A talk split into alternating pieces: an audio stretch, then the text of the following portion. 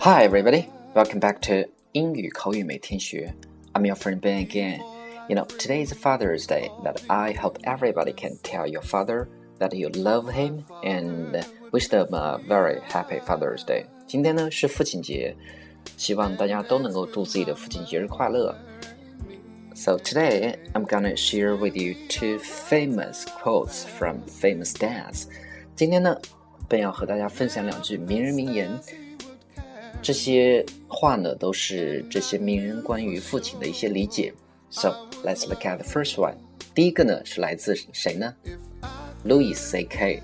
Louis C.K. 谁呢？Louis C.K. is an Mexican American comedian, screenwriter, producer, film director, actor, voice actor, and film editor.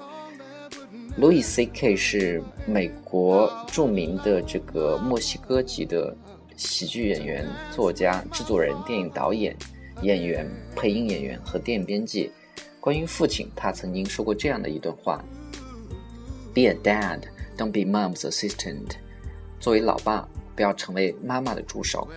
“Be a man” 应该更加男人一点。“Fathers have skills that they never use at home。”男人还有许多技能没有在家里使用。“You run a landscaping business。” and you can't dress and feed a four-year-old，你的事业可以蒸蒸日上，就可以给一个四岁的小孩来穿衣喂奶吗？Take it on，别担心，spend time with your kids，和小孩多花一些时间吧。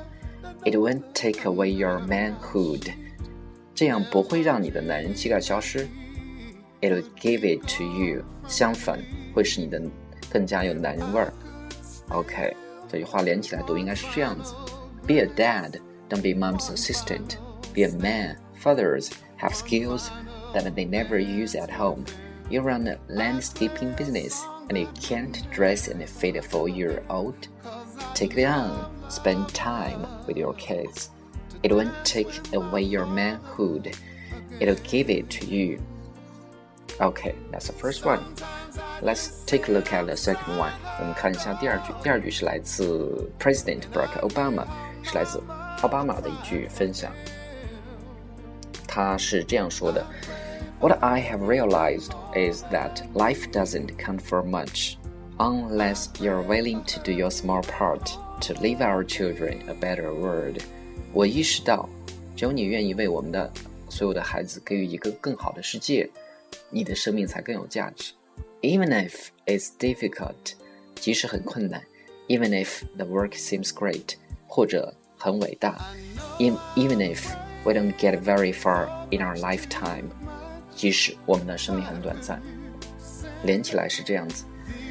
What I have realized is that life doesn't count for much unless you're willing to do your small part to leave our children a better world even if it's difficult, even if the work seems great, even if we don't get very far in our lifetime.